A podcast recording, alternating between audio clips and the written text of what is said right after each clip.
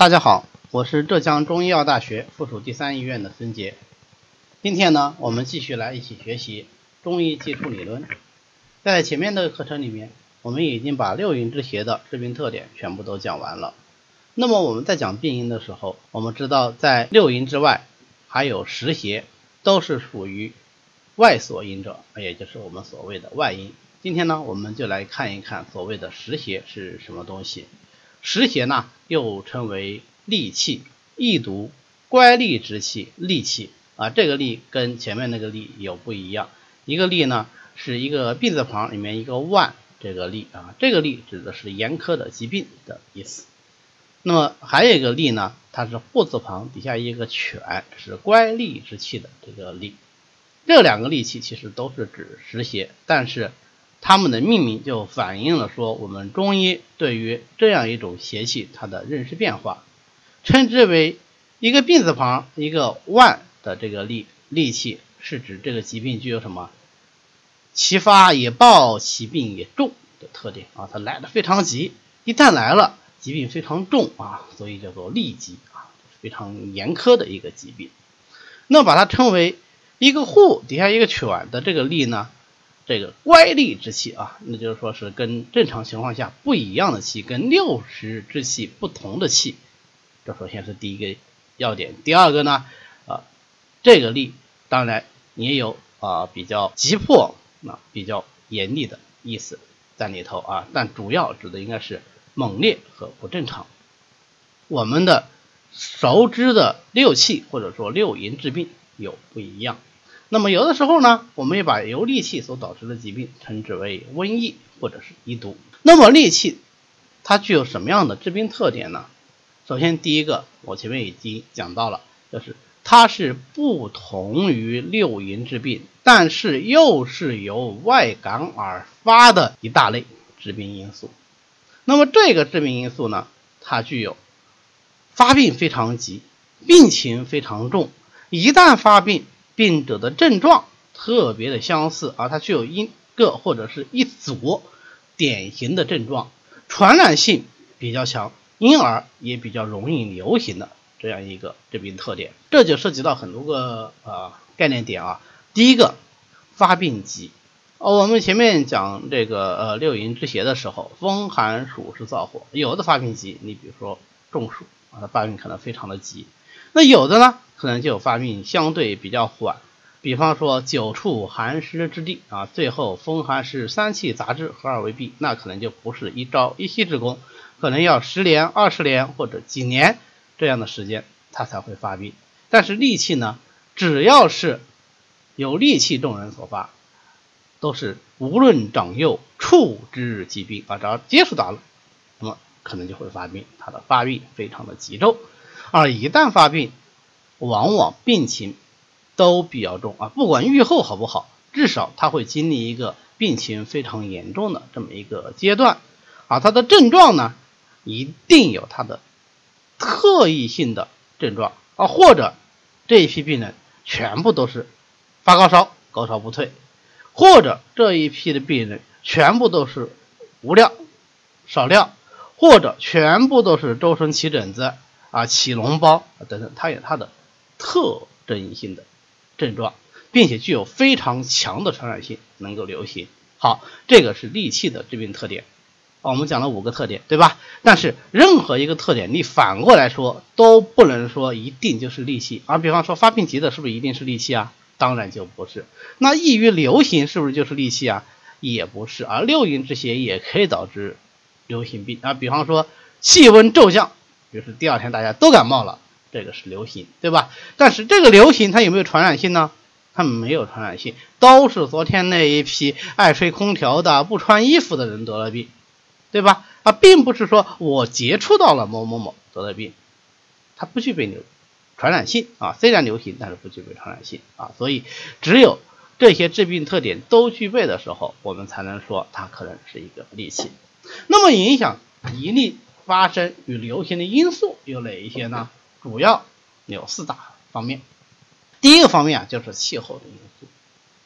我们过去把戾气还有一个说法叫天行湿邪啊，就是天让它流行的因时而发的这么一种邪气，叫做天行时邪。说明什么？说明它的发病跟气候的因素是非常相关的。剧烈的气候变化往往就容易导致戾气的流行和发病。所以，如果是特别的冷，或者是这一年特别的热，或者是热的时间特别的长，那就是说明什么？说明哎，戾气可能就在潜伏之中啊，它随时可能就会爆发出来啊。所以运气里面有一个所谓三年成役的概念啊，就是说在呃某一些特定的啊干支年之后三年，它会发生一场特别大的地震。那这个呢，往往也就是由五运六气推出来的气候变化，最后导致一个戾气流行的后果。第二个呢，它还跟环境和饮食有特别大的关系。当然，这里主要指的是环境和饮食的不恰当，或者说是异常条件差啊等等。啊，你比方说，在伦敦曾经流行过瘟疫啊，一六六六年，我们经常讲魔鬼年，对吧？啊，什么叫魔鬼年？就是西方认为有一些年份可能就是上帝来清算这个世界的日子啊，就所谓的审判日啊。比如说我们都经历过的千禧年，二零零零年啊，当时就传言会呃有天有异象，然后后来又说是二零一二年。那么在历史中呢，还有一年就是一六六六年啊，传说也是审判日。那么在一六六零年前后发生了件什么事呢？发生了很多事情啊，其中之一就是。伦敦的鼠疫大流行，那这个就跟伦敦当时的环境非常差，城市建设非常差，那么呃这个城市卫生就不好，最后导致鼠疫啊老鼠丛生，最后鼠疫才会流行啊。最后据说是一场大火烧了大半伦敦市，结果把老鼠也烧死了，哎，这个鼠疫就控制下来。所以它跟环境和饮食的关系非常大。第三一条。跟没有及时的做好预防和隔离的工作有关系。我们前面讲过，戾气治病的特点是什么？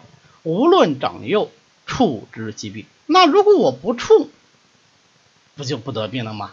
对吧？所以预防隔离是阻止我们因戾气而病的最重要措施。所以一旦发生了一例之邪为病，或者用我们现在的话说啊，烈性传染病的流行，那么。第一要招就是要做好预防隔离的工作啊，年纪稍长的应该都还记得，在非典的时候，对吧？后来那个隔离做的多么的严格啊！我记得当时杭州有几栋楼隔离了，连这个饮食都是由外界来提供的啊。当时杭州各界人士献爱心，给他们捐助这个盒饭呐，还有这个菜呀，非常的感人。那么最后一个就是社会影响。我们在讲社会影响的时候，其实你看是不是前面第三条没有及时做好预防隔离工作，已经提到了社会影响，对吧？杭州市那次隔离，就是一个社会如果它很混乱，不能由一个社会组织起来，呃，来控制这个戾气的话，它就容易流行。如果说这个社会它有完善的传染病的控制措施，并且能把它落到实处，那么它就能够容易去控制戾气的流行。就能够让它由流行变成散发，最后消亡。所以，归根到底，一个有序的、有知识的、有卫生能力的社会，对于控制一例之气的流行是非常非常重要的。呃，这个可能重要性一点也不亚于我们对氯气本身的致病性质的认识上。有个非常有名的文笔大家叫做王梦英，王梦英是这个杭州。福州啊，一带行医的一个江浙名医吧。那么，当时上海流行霍乱，影响到整个江浙地区啊，都是霍乱流行。王梦英自己的老婆、女儿都死于霍乱。那么，他对于治疗霍乱呢？也非常的有经验啊，就非常可惜，他的几个至亲之人在发病的时候，因为各种原因，他都不在身边，或者无法做及时的救治啊，最后非常的悲痛。那么他是我们医学史上有迹可考的一个明确向霍乱宣战的人。那么他当时在那么恶劣的，或者说认整体社会认识还非常低下的这个情况下，他写出了《霍乱论》。那么他在这本书里面，他就有提到说，怎么去预防像霍乱这样的十亿之疾呢？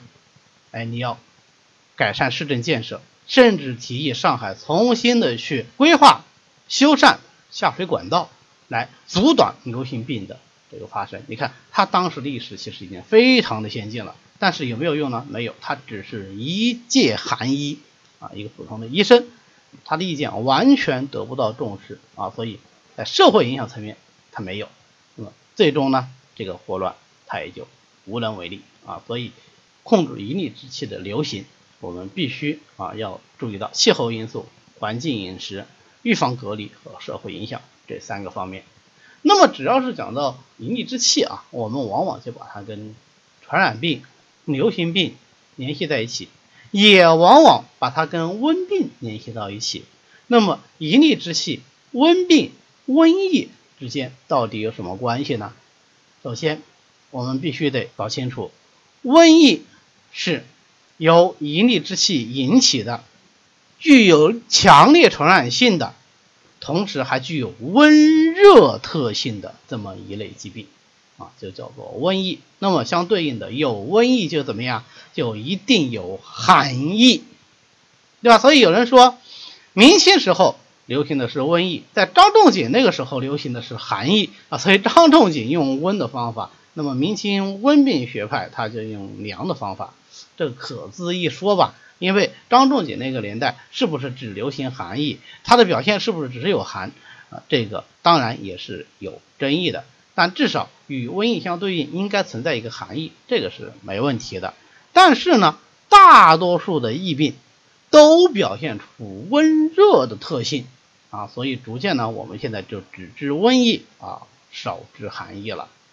那么温病是什么意思呢？温病是指的温热性质的外感病，啊，一定是病由外来的，温热性质它就属于温病。